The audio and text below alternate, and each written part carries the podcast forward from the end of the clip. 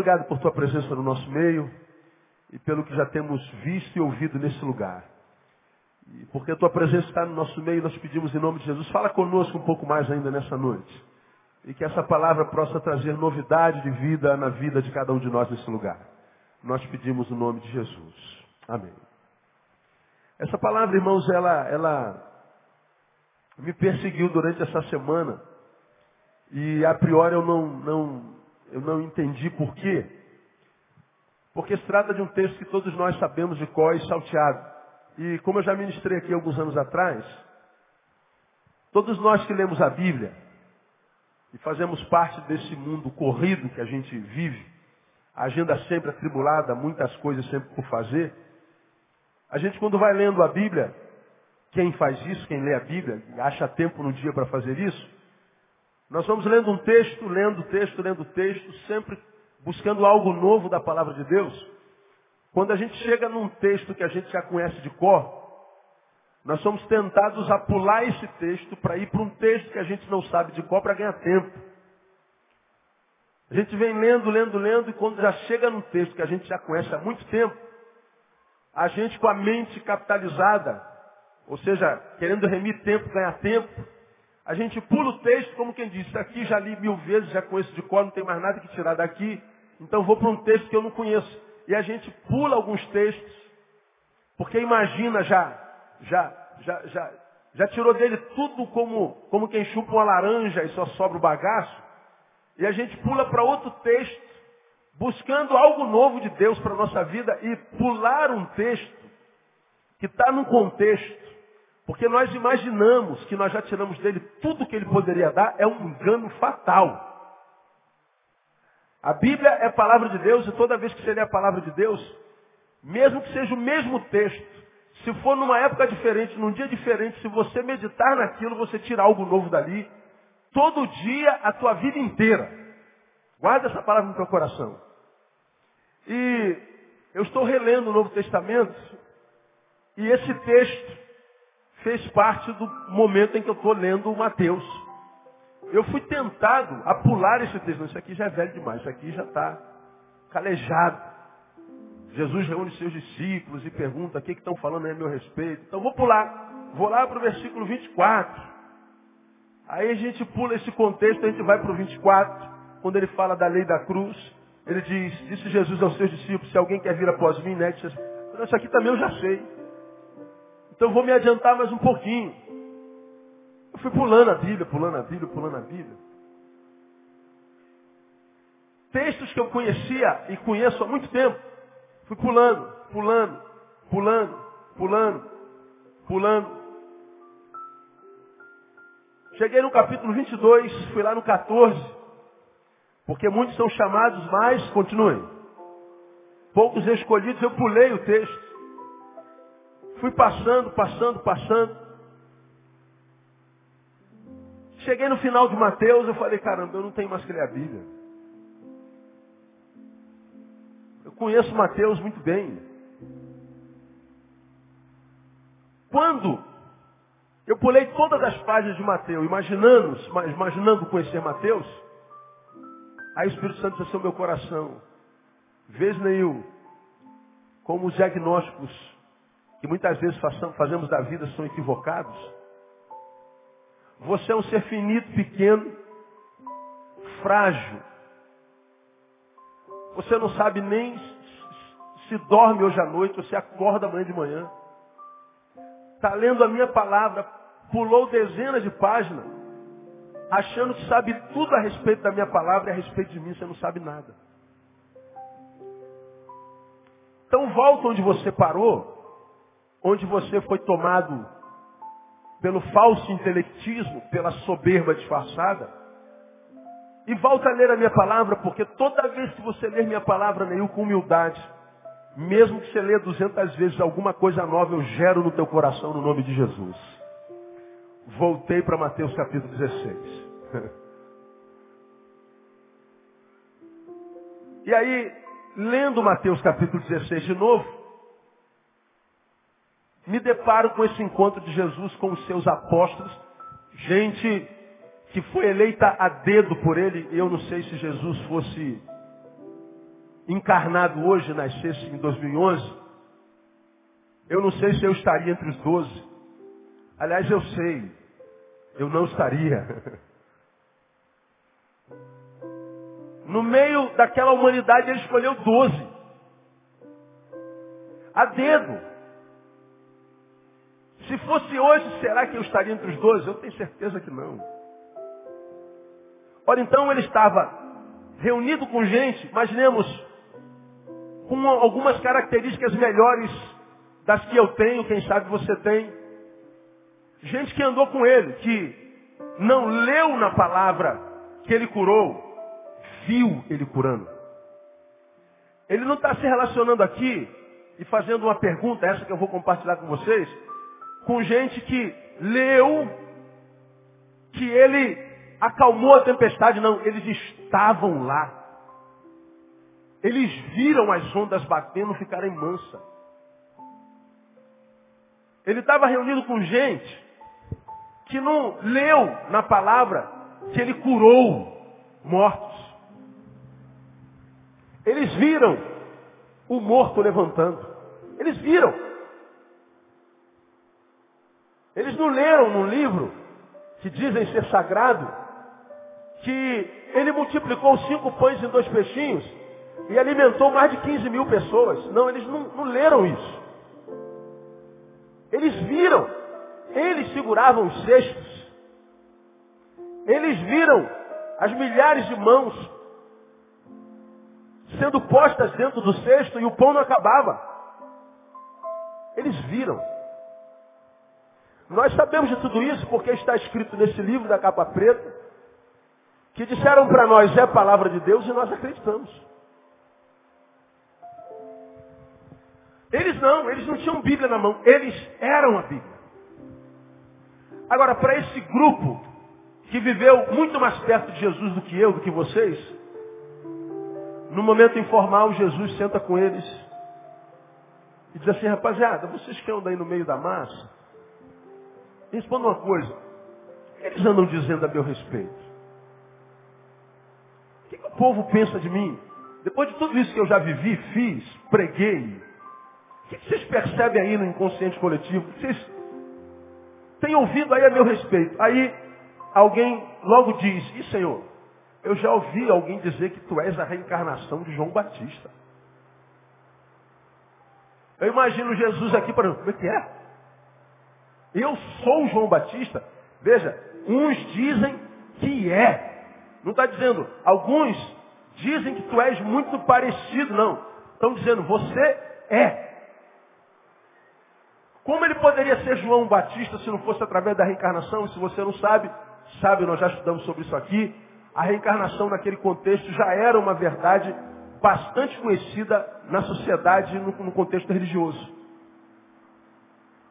Então alguns estão dizendo, Jesus, que tu és João Batista, ou seja, que tu come gafanhoto, que tu se veste com pele de carneiro, que tu vive no, no deserto.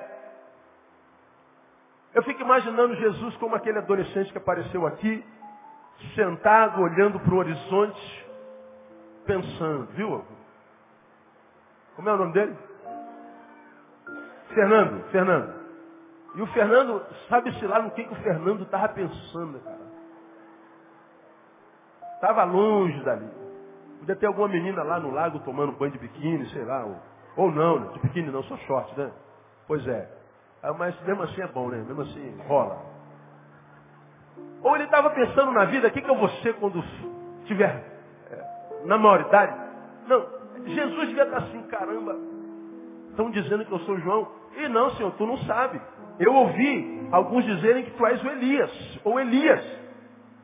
Qual aquele que foi arrebatado no redemoinho de fogo é?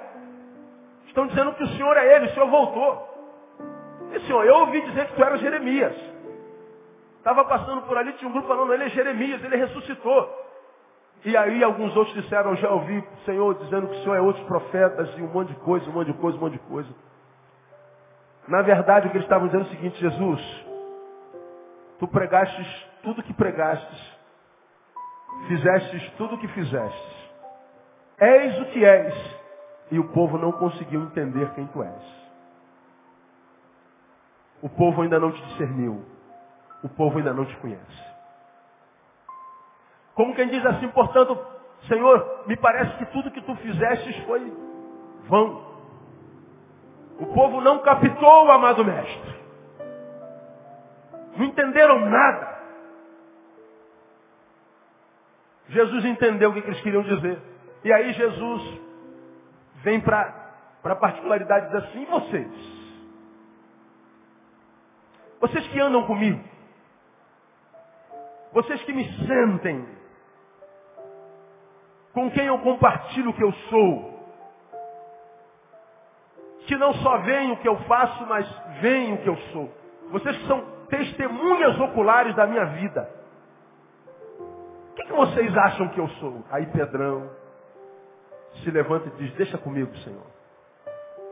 Ele diz assim, tu és o Cristo o Filho do Deus vivo. Aí Jesus, imagino, se alegra e diz assim, sangue bom, Pedro, tu és sangue bom. Pedro, eu vou dizer uma coisa, olha, não foi carne e sangue quem te revelou isso. Tu és uma bem-aventurado, Simão Barjonas. Porque saber o que tu sabes só é possível por uma revelação direta do Pai. Não foi carne e sangue, não foi saber humano, não foi intelectismo, não foi informação. Tu conseguiste captar, Pedro, quem eu sou e o que eu sou, porque tu recebeste, ainda que não saibas disso, uma revelação direta de Deus. Por isso tu és um bem-aventurado. Você está certo. Com essa postura, Jesus diz que o povo não entendeu nada. Pedro entendeu.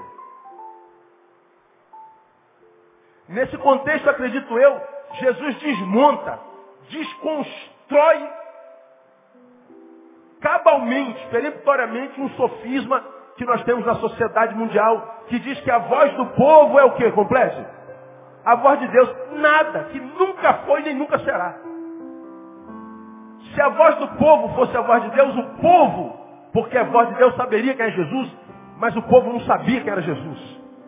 O povo não discerniu quem era Jesus. Pedro discerniu. Então, essa, essa realidade da coletividade, da massa e da individualidade representada em Pedro, me trouxe alguns, alguns questionamentos, alguns pensamentos, alguns saberes que eu queria compartilhar com os irmãos, bem rapidinho. Primeiro, esse texto, esse episódio revela a realidade de um Deus que quer ser conhecido. O Deus manifestado em Jesus é um Deus em Jesus cujo desejo maior é ser conhecido pelos seus filhos. Jesus senta com os seus e diz, o que, que o povo está dizendo a respeito do Filho do Homem? O que dizem sobre os homens, sobre o Filho dos Homens? Vejam que Jesus, quando faz a pergunta, ele faz nesse contexto, que dizem os homens ser o Filho do Homem. Filho do homem é uma designação para o Messias, filho de Deus. Só o Messias era chamado de filho do homem. Homem com H. Jesus sabia quem era. O que dizem os homens sobre o filho do homem. Eu sei quem eu sou. Eu sou o Messias. Eu sou o filho do Deus vivo. Agora, o que, que os homens estão dizendo a meu respeito? Os homens estão dizendo só bobagem. Deus, os homens não entenderam. Jesus os homens não captaram. Não entrou no coração deles. A tua revelação. Tu te revelaste, tu te manifestaste, mas eles não entenderam a revelação. Eles não captaram o saber. Eles não te conheceram. Tudo que tu fizeste não foi suficiente para que fosse revelado ao coração deles o que tu és de fato e de verdade. Então Jesus sabia quem era. O que ele queria saber é se o povo sabia também. E o povo não sabia. Até porque foi para isso que Deus se revelou. Ele se revelou para que nós o conhecêssemos. Tudo que nós sabemos de Deus, irmão, só sabemos porque ele se revelou na sua palavra. Se Deus não quisesse ser conhecido, ele não se revelaria na sua palavra. Ele não se revelaria em tempo algum. Ele não encarnaria na pessoa de Jesus. O Deus que a gente serve é um Deus que quer ser conhecido. Portanto, aqui vai uma palavra para alguns de nós que acha que Deus é um Deus muito difícil de ser entendido. Aqui vai uma palavra para um grupo de gente com, a, com, com, com o qual eu tenho encontrado sempre, que acha que esse negócio de servir a Deus, de palavra de Deus, de vida espiritual, é um troço complicado, não é complicado, irmão. Nós é que não captamos, nós é que não nos informamos bem, nós é que não nos esforçamos o suficientemente para entender quem é Deus, porque a vontade de Deus para comigo e contigo é de conhecimento, é de relacionamento. Essa verdade lança por terra o que dizem os deístas. Os deístas são um grupo de gente, nascido lá no século XVII, que diz que existe um Deus, que é Criador, que fez os céus e a terra, mas a despeito de existir e ser Criador, criou as coisas e se divorciou delas. Os deístas dizem que Deus formou o mundo e nos criou a nós, mas nos abandonou a própria sorte. Deus se afastou de mim, Deus se afastou de nós. Deus largou a criação à própria sorte. E da onde vem essa realidade? Porque eles não conseguem entender a realidade do mal na terra. Se Deus é um Deus que rege, se Deus é um Deus bom, como é que a gente pode explicar o mal na terra? Como é que a gente pode explicar derrota? Como é que a gente pode explicar incompreensões? Como é que a gente pode explicar a adversidade? Se Deus é bom. Dessa incapacidade de entender a bondade de um Deus criador e a maldade na sua criação, eles dizem, Deus criou e se divorciou da sua criação.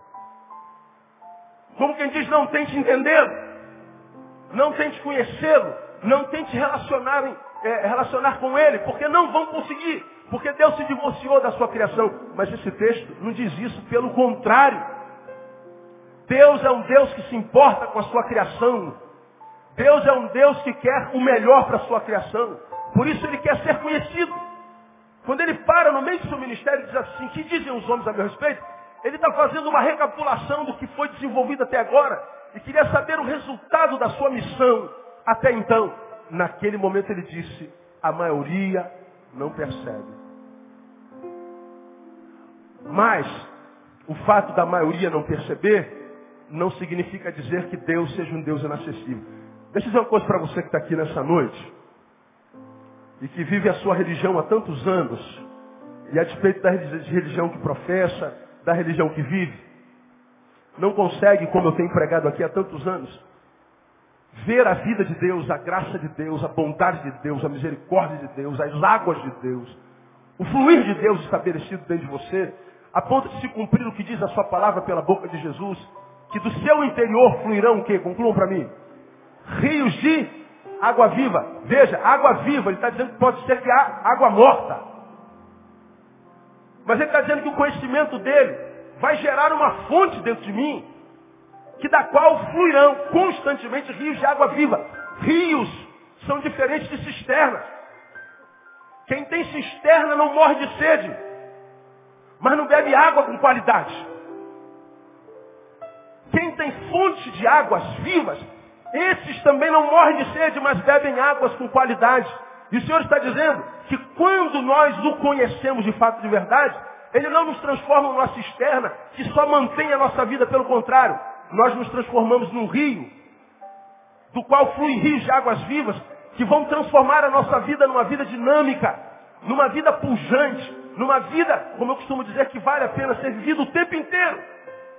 Agora, isso para aqueles que o conhecem. Tenho me encontrado com muita gente, irmão, que dizem ter tentado conhecer a Deus, conhecer a Deus, conhecer a Deus e não conseguiram.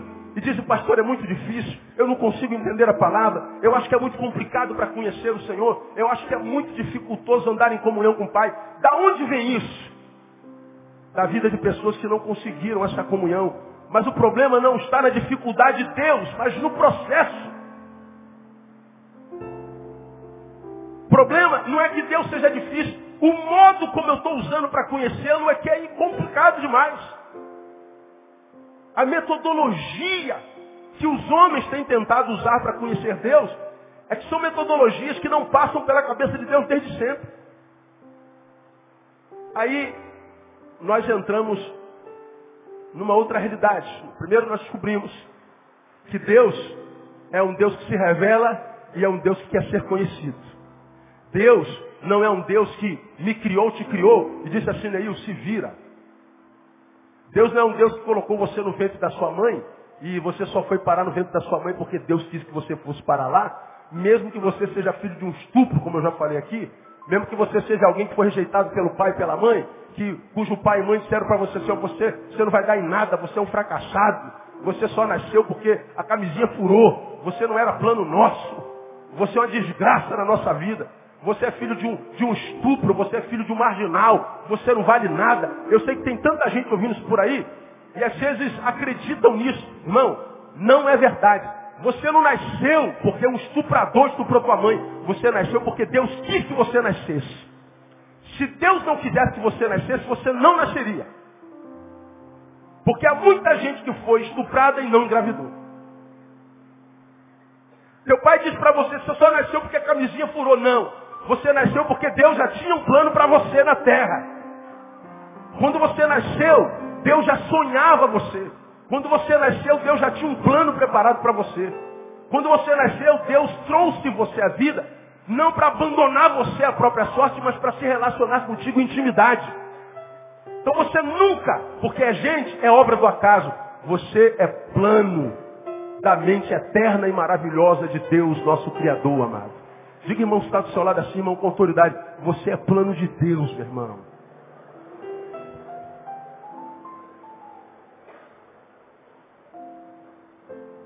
Diga assim, eu sou o plano de Deus. Toma posse dessa palavra aí, meu irmão. Eu sou um projeto de Deus. Deus sonhou comigo. Lembra que a humanidade ele criou de forma diferente. Todos os outros seres vivos ele disse, haja, haja, haja, haja e ouve. Mas o homem não, o homem ele senta na areia, ele senta na terra. Ele molha a terra. Ele começa a fazer o bonequinho. Ele começa a fazer a cabecinha, o bracinho, ele começa a brincar na areia formando o homem bem devagarinho, brincando, passeando, sorrindo. Depois que o bonequinho está pronto, ele sopra nas narinas, fôlego de vida e o homem se torna alma vivente. Você não foi obra do haja de Deus, mas você é obra das mãos de Deus. Deus criou você com arte. Deus criou você com amor, com carinho. Ele criou você para se relacionar com você. Deus é um Deus que quer ser conhecido. E como eu já preguei aqui no passado, irmão, vou dizer para você, Deus é um Deus facinho, facinho. Não é um Deus difícil, diga comigo, Deus é um Deus facinho. Difícil sou eu, gente. Difícil é falar comigo. Difícil é falar com um pastor, com um deputado, com um presidente, com um chefe. Difícil é falar com os homens. Mas falar com Deus e conhecer Deus é muito fácil. Amanhã é dia 2, eu deixo os horários do mês de maio todinho para atendimento. Você vai ligar 8 e 10 não vai ter mais horário. Acaba o horário no mesmo minuto. Mas, meu Deus, não consigo falar com esse homem, que homem difícil. É verdade, eu não posso estar em dois lugares ao mesmo tempo. Mas Deus pode estar em todos os lugares ao mesmo tempo. Deus é um Deus facinho, facinho. Diga assim para o irmão que está ao seu lado, Deus é facinho, facinho. Eu gosto desse negócio, cara é saber que eu não preciso marcar horário. Ele diz assim, Neil, está afim de falar comigo, tô, entra no teu quarto. E fecha a porta, pronto, abre a tua boca. E quando você abrir a tua boca no teu quarto secreto, eu já estou lá em secreto, eu te abençoo no nome de Jesus. Porque eu sou um Deus de relacionamento difícil, é o teu chefe. Difícil você arrumar tempo para sentar com a tua esposa para conversar. Difícil são os homens. Deus não. Deus é um Deus de relacionamento. Ele não é difícil. Todavia, vem uma segunda verdade. Se de um lado Deus é fácil, é um Deus de, de, de relacionamento, um Deus fácil e que quer ser conhecido, por outro lado, esse texto ensina que milagres não revelam em essência aquilo que Deus, Jesus é. Ele curou, ele salvou, ele andou sobre as águas, ele acalmou a tempestade, ele multiplicou os pães, ele ressuscitou mortos, ele morreu, ele ressurgiu. Ele fez milagre para todo lado. Ninguém nunca fez o que Jesus fez. Todavia, nada disso foi suficiente para que o povo discernisse. milagres não revelam o que Deus é. Não é através do milagre que eu conheço a Deus. Portanto, segura essa palavra aí, irmão.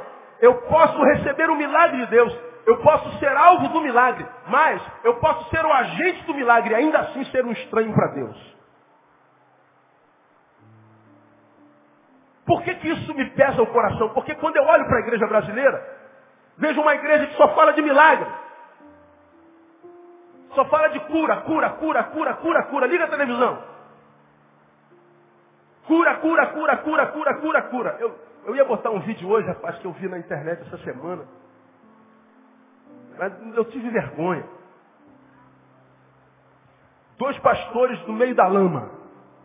Quem já viu esse vídeo aí? Já viu, né? Eles entraram numa, numa fossa, numa, num charco, numa lama. Aí atolaram o pé na lama os dois. E eles começaram, meus amados irmãos, veja como é que nós estamos na lama. Eu e meu pastor, olha aqui, meu amigo, estamos aqui, mas com aquela palavra que tu vê, tu fica agitado. Assim está a vida de alguns de vocês. E Deus vai tirar você da lama, porque muitas vezes o diabo joga na lama. E eles mergulhavam na lama. E, e tenta sair daí, pastor, tenta sair daí, pastor. O pastor tentava, não conseguia. E assim está a vida de alguns de vocês, mas Deus vai tirar vocês da lama. Essa semana tem a noite do milagre e a gente vai tirar você da fossa, da porcaria. Você vai ser liberto, não sei o quê. E a gente vai fazer com você o seguinte, aí ele se esforça, faz aquele esforço né, é, encenado, e eles vão tentando tirar, e ele rola na lama, ele vai rolando na lama, vai saindo feito um porco rolando. E aí o outro puxa ele para fora, aí ele sai, é assim que nós vamos fazer com a sua vida, vamos fazer um milagre, um milagre, um milagre. Aí ele vai pro, pro, pro, pro lago do rio, aquela água barrenta, mas que a lama não atolou. E nós vamos fazer com você o seguinte, vamos lavar você como nós estamos lavando. E ele se lavava naquela água barrenta. Eu falei, meu Deus, que, a gente não faz para encher uma igreja? E para no final, na verdade, tirar o dinheiro dela. No outro vídeo desse mesmo pastor, ele está pendurado por uma corda num poço. E ele está olhando para cima, e ele segurado naquela corda, assim está a vida de algum de vocês no fundo do poço. No fundo do poço, eu não posso me mover. Eu não posso não sei o que, essa corda está me machucando. E eu não posso esse fundo poço. Cara, é um negócio ridículo. Mas essa semana nós vamos fazer um milagre e vamos tirar você desse poço. Vamos tirar você desse poço. Puxa aí, pastor, puxa aí. E é assim com dificuldade. E você vai sair do poço. No outro ele está vestido com a roupa do exército. Nós vamos entrar numa batalha de milagre com você e tal. E tá, tá, tá, tá, tá, tá, tá, tá. tá, tá. Vamos matar os seus inimigos. Deus do céu. O milagre vai acontecer. Milagre, milagre, milagre, milagre, milagre, milagre. Irmãos, Jesus fez todos os milagres para aquela multidão. E a multidão não conseguiu, através dos milagres, discernir quem era Jesus. Milagres não revelam o que Deus é. Milagre impressiona, mas nem sempre informa, muito menos forma. E há duas passagens distintas na Bíblia que me chamaram a atenção e que você conhece bem primeiro daquele coxo no tanque de Betesda, que está lá em João capítulo 5. Não precisa ir lá não, se você não quiser, eu leio para você. Que estava lá há 38 anos. Jesus chega e vê a dificuldade daquele homem. E Jesus o cura, só que era um dia de sábado. Cura do paralítico. Aí quando a gente vai lá no versículo 10, pelo que disseram os judeus ao que fora curado, hoje é sábado, e não te é lícito carregar o leito. Porque Jesus disse, toma o teu leito e anda. Ele, porém, o doente respondeu, aquele que me curou, esse mesmo me disse, toma o teu leite e anda. Perguntaram-lhe, pois, quem é o homem que te disse, toma o teu leite e anda? Mas o que fora curado não sabia quem era. Porque Jesus se retirara por haver muita gente naquele lugar. Eu fui alvo do milagre, mas o milagre do qual fui alvo não me fez alguém que conhece o milagreiro. Portanto, se eu não conheço aquele que me curou, eu não mudo meu destino. Eu só mudo o jeito de ir. Eu era um perdido doente, sou um perdido saudável. Já preguei sobre isso aqui. Eu era um perdido curvado, agora sou um perdido em pé. Eu era um perdido duro, agora sou um perdido que tem dinheiro. Não mudou o destino, não mudou a realidade. Só mudou a perspectiva. Eu era alguém curvado e via nessa perspectiva, agora eu vejo nessa perspectiva, mas eu olho para a mesma coisa, só em que dimensões diferentes. Quando eu vejo, irmãos, uma geração atrás de milagres, atrás de coisas, uma geração que enche os templos, imaginando que o templo é o lugar da glória de Deus, onde se conhece a Deus, mas se depara com a indústria de milagres, com uma indústria de, de, de, de, de produção religiosa, com uma indústria de arrecadação financeira. E muitas pessoas estão ali com o coração sincero, verdadeiramente sincero, acreditando que naquele lugar vão conhecer a Deus e que os milagres revelam Deus ao homem. E muitas vezes os milagres acontecem, mas Deus não é conhecido. Um outro texto você encontra em Mateus capítulo 7, que fala dos falsos profetas. Esse texto é forte. E Jesus fala assim lá no versículo 22. 21, nem todo que me diz Senhor, Senhor, entrará no reino dos céus, mas aquele que faz a vontade de meu Pai que está nos céus. Aí no 22 ele diz assim, olha só irmão, muitos me dirão naquele dia, no dia do juízo, Senhor, Senhor, não profetizamos nós em teu nome, e em teu nome não expulsamos muitos demônios, e em teu nome não fizemos muitos milagres. Então lhes direi claramente de Jesus, nunca vos conheci. Nunca vos conheci. Apartai-vos de mim, vós que praticais a iniquidade. Jesus não negou a realidade deles terem profetizado, deles terem expulsado demônios, deles terem operado milagres. Sim, a profecia aconteceu, o milagre aconteceu. Demônios foram expulsos. Sinais e prodígios realizados. Mas ainda assim o Senhor está dizendo, eu não conheço vocês, portanto vocês não me conhecem.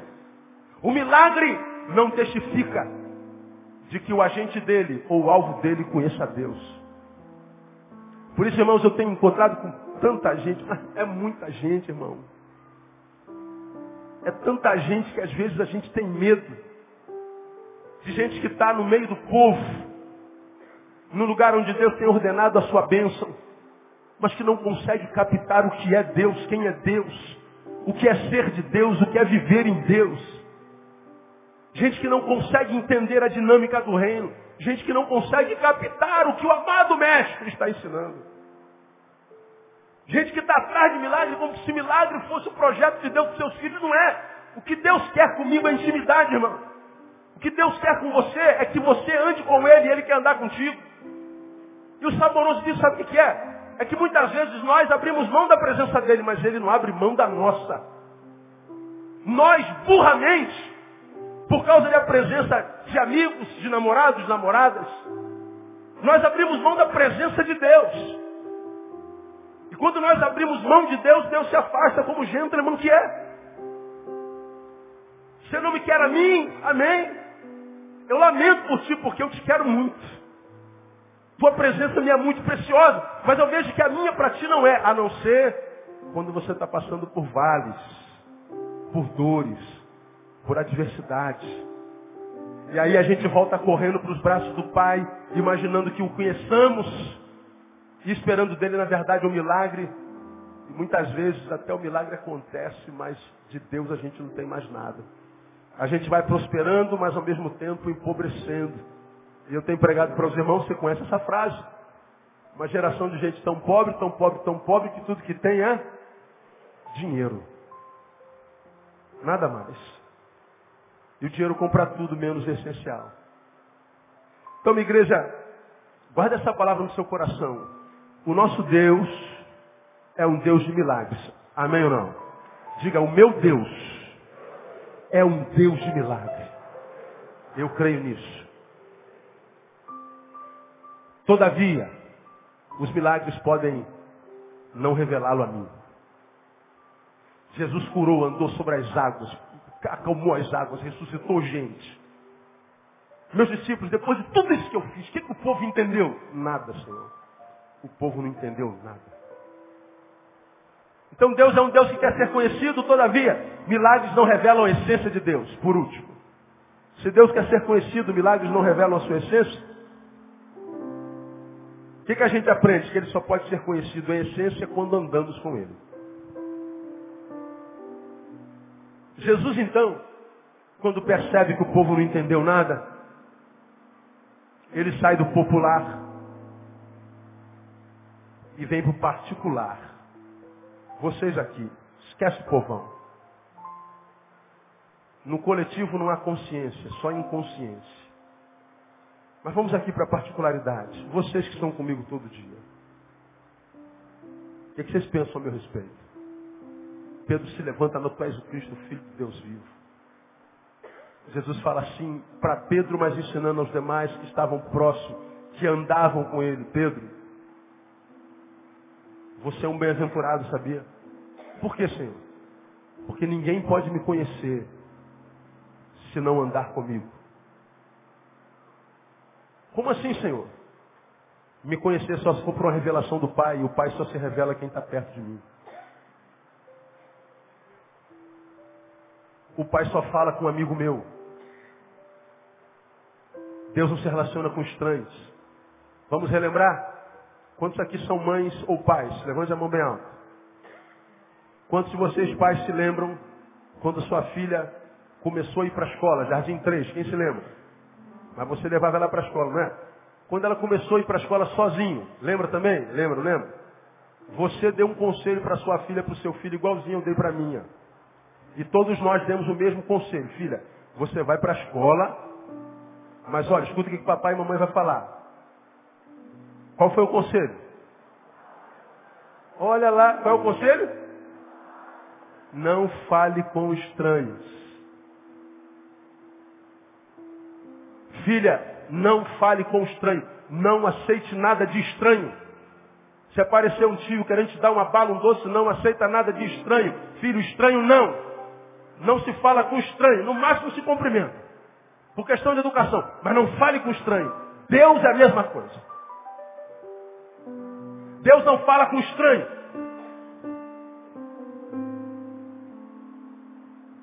Você vai se lembrar que eu ministrei alguns domingos atrás. Jesus disse, onde houver dois ou três reunidos em meu nome, ali estou eu aonde? No meio deles. Onde houver dois ou três. Então ele está dizendo, meu filho, eu só estou no meio de gente que está ali, não por causa do outro a priori, mas por causa de mim. Naquele sermão eu perguntei, será que no meio dessa multidão, 1.300, 1.500 pessoas que aqui estão, será que todos nós estamos aqui por causa de Jesus? Estamos aqui no nome de Jesus? Talvez não. Vamos imaginar que no meio dessas 1.500 pessoas tenham 30 que estão aqui por causa de Jesus. E não por causa do milagre. Não por causa do que ele dá, do que ele tem poder para fazer. Imaginemos que no meio de 1.500 pessoas, 30 estão aqui por causa dele, não por causa do que ele dá ou faz. Ele está aqui, todavia, só vê esses 30. E os outros 1.470 Jesus não vê. Reunimos-nos à toa. Perdemos nosso tempo. Porque Jesus só está no meio de uma multidão de duas pessoas, se for o caso. Se essas duas pessoas estiverem no nome dele, se ele for a essência daquela reunião, se ele for a essência daquelas vidas, se ele for a ambição daquela gente, se aquela gente que ele está quer andar perto dele intimidade, não está ali para colher o um milagre, para ser abençoado, mas para ser uma bênção. Então, no meio dessa multidão, Deus pode estar falando com 30, com 20, com 10, com 2. Quem são esses? Aqueles que estão ali no meio deles. Por causa dele. Porque a gente só pode conhecer Deus se for intimidade. Ele sai da dimensão do popular, entra da dimensão do particular e diz, e vocês? Bem-aventuradas tu, Simão Barjonas, porque não foi carne e sangue quem te revelou. Você não me conhece por causa da tua capacidade. Você não me conhece por causa do teu saber. Você não me conhece por causa do teu esforço, porque você subiu um monte, porque você faz jejum. Você não me conhece porque você tem um cargo na igreja, porque você mudou de religião. Você não me conhece por causa daquilo que você faz, por causa daquilo que você tem. Você só conheceu-me, Pedro, porque Deus, meu Pai, revelou a você. E só te revelou porque você está perto de mim. Vem Jesus e diz, sem mim, nada podeis fazer, muito menos ser. Então eu queria, eu queria muito deixar essa palavra aqui.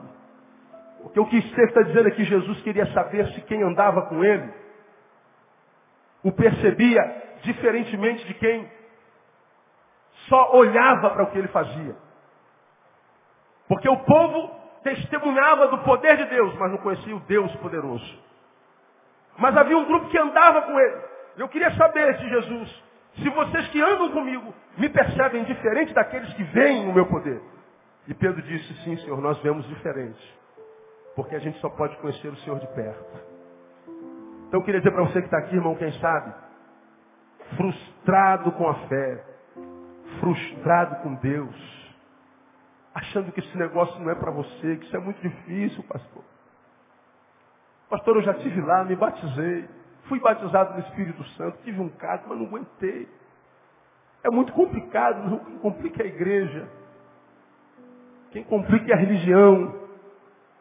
Mas Deus é um Deus facinho, facinho.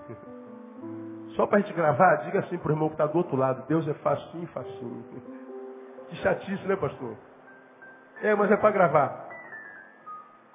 Deus é um Deus facinho. Eu gosto desse negócio. Agora, para quem é que ele se revela? Para quem virou íntimo. Enquanto você, meu irmão, com toda a tua capacidade, com toda a tua grana, com todo o teu canudo, com toda a sua humildade, vir à igreja só para tirar algo dele, é possível até que você tire algo dele. Porque ele é um Deus maravilhoso e rico e abençoador. Mas tirar algo dele não significa tê-lo para si. Mateus 7 acabou de dizer que alguns profetizavam, curavam, operavam sinais e prodígios, expulsavam demônios.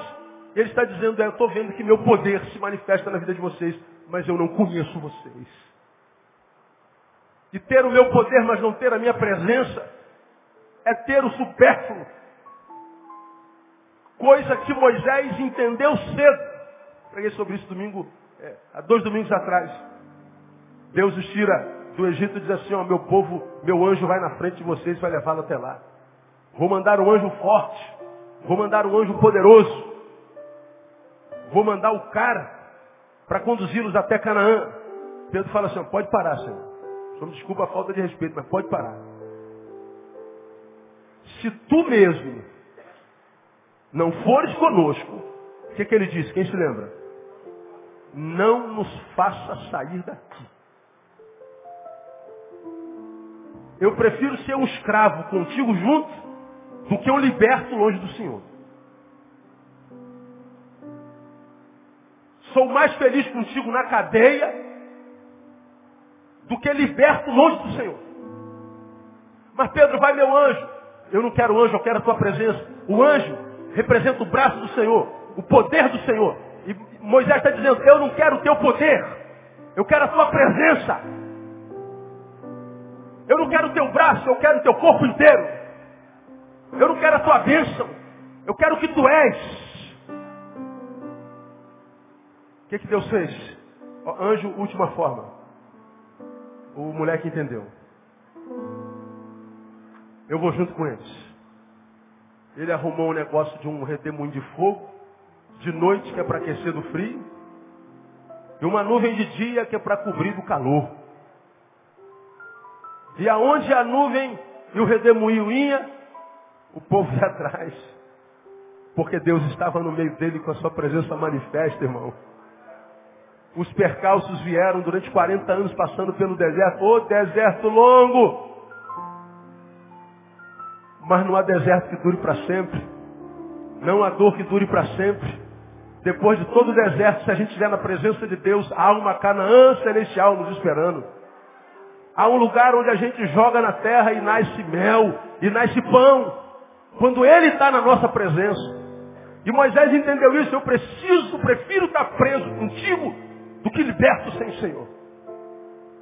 Tomé entendeu isso muito claramente. Você se lembra que eu preguei sobre Tomé, que é um dos meus personagens prediletos na Bíblia Sagrada. Jesus estava voltando para Jerusalém para operar o milagre lá em Lázaro. Ele tinha acabado de fugir de lá. Ele saiu corrido porque queriam apedrejá-lo. Jesus disse que estava voltando para lá. Os discípulos disseram, Senhor, tu não pode voltar para lá. O senhor só acabou de sair de lá, só vai morrer lá, pô. Não vai dar para a gente livrar o senhor agora não, pô. Se o senhor for, Jesus, vai na tua própria força, a gente vai largar o senhor. Jesus não dá ouvido e vai. Os apóstolos ficam aqui olhando. Jesus indo embora. Tomé está entre os apóstolos e Jesus. Jesus voltando para morrer. E os apóstolos aqui julgando Jesus. Pô, Jesus é cabeça dura, né, cara? Como é que pode, cara? Que Jesus difícil. Vamos orar por Jesus, porque é muito teimoso. Tomé está aqui, vendo Jesus voltando para morrer e os apóstolos discutindo. Aí ele abre a boca e diz assim, vamos nós também para morrermos com ele. Tomé está dizendo, eu prefiro morrer com Jesus do que viver sem ele. Gente, Jesus está indo para a morte. Nós perderemos a sua presença. Então, já que ele vai morrer, vamos nós para morrermos com ele. Ele não está dizendo vamos para tentar livrar, livrar, Jesus da morte, não. Na cabeça de Tomé, Jesus vai morrer. E ele está dizendo, eu vou morrer com ele, eu prefiro morrer com ele do que viver sem ele. Tomé entendeu que a presença de Jesus é mais importante. Tanto é que Jesus, após morre, ressuscita, volta para os discípulos e que Tomé não estava lá. Eles dizem que Tomé a Tomé que Jesus ressuscitou e Tomé não acredita. E a gente para nessa meditação e diz, Tomé é um homem sem fé. Porque ele não acreditou, não seja como Tomé. Pois é, Tomé é um homem sem fé, no diagnóstico de muitos crentes. Mas o texto diz que oito dias depois, Jesus voltou para quem? Para Tomé. Só para o Tomézinho. Todo mundo estava reunido, menos Tomé. E Tomé, onde é que você estava, mano? Jesus voltou, eu não acredito. Se eu não ver o buraquinho aqui, se eu não ver o buraquinho do lado, eu não acredito. Pô, tu é um homem incrédulo. Jesus foi visitar não sei quem, já ia subindo para o céu. Eu opa, peraí, Senhor, aguento por aí. Tem uma pessoa que eu não posso deixar frustrada. Oito dias depois ele aparece só para Tomé. Tomé, vem cá, filho. É só com a mãozinha lá no buraquinho, então bota a mão aqui. Toca aqui, Tomé. Toca no pezinho também. Está satisfeito agora, filho? Agora estou. Então, Tomé, você precisa ser mais crente. Você precisa ser alguém que exercite melhor a sua fé. Porque bem-aventurado são os que não viram e creram. Está falando de mim e de você. Você é um bem-aventurado. Quando ele diz para Tomé, sejas crente não incrédulo, ele não diz para Tomé, ele diz para mim e para você. Porque se Tomé fosse incrédulo, ele não voltaria só para Tomé. E como é que ele sabia que Tomé não era incrédulo? Porque Tomé foi o único que disse, vamos nós para morrermos com ele. Prefiro morrer com ele do que viver sem ele. Jesus diz, eu volto para ele. Então, meu irmão, escuta o que eu vou lhe falar. Quando a presença de Jesus for o teu sonho, tua ambição, quando a intimidade com ele for o que você mais deseja na tua alma, fique tranquilo, ele vai voltar para você. E os teus desertos se transformarão em jardins. E no lugar do teu choro haverá cântico de alegria. E no lugar da tua vergonha haverá dupla honra. Porque não há deserto que dure para sempre quando Deus Jesus está naquele lugar. Não existe dor que dure para sempre. Agora, se você é um daqueles que estão frustrados com Deus, lembre, o problema não está em Deus, mas na metodologia que você usa para tentar alcançá-lo. Milagres não revelam o coração de Deus. O teu papel é entrar no reino de Deus. Como preguei de manhã. No reino de Deus tem um rei. E o rei é o próprio Deus. E quem está no reino de Deus, debaixo do, da, da administração desse rei, tem toda a provisão. Então, ao invés de se preocupar com a bênção do rei, se preocupe com o rei das bênçãos. Porque quem tem o rei tem suas bênçãos. Mas nem sempre quem tem suas bênçãos tem o rei. Deus é um Deus que quer ser conhecido. Um Deus que quer intimidade contigo. E é um Deus que é facinho, facinho. Se você não gravar nada que eu preguei hoje, grava só isso. Deus é um Deus facinho, facinho. Acessível. E que se importa demais com as suas criaturas. Louvado e engrandecido seja o nome do Senhor, nosso Deus. Aplauda ele bem forte. E vamos celebrar a nossa comunhão nele.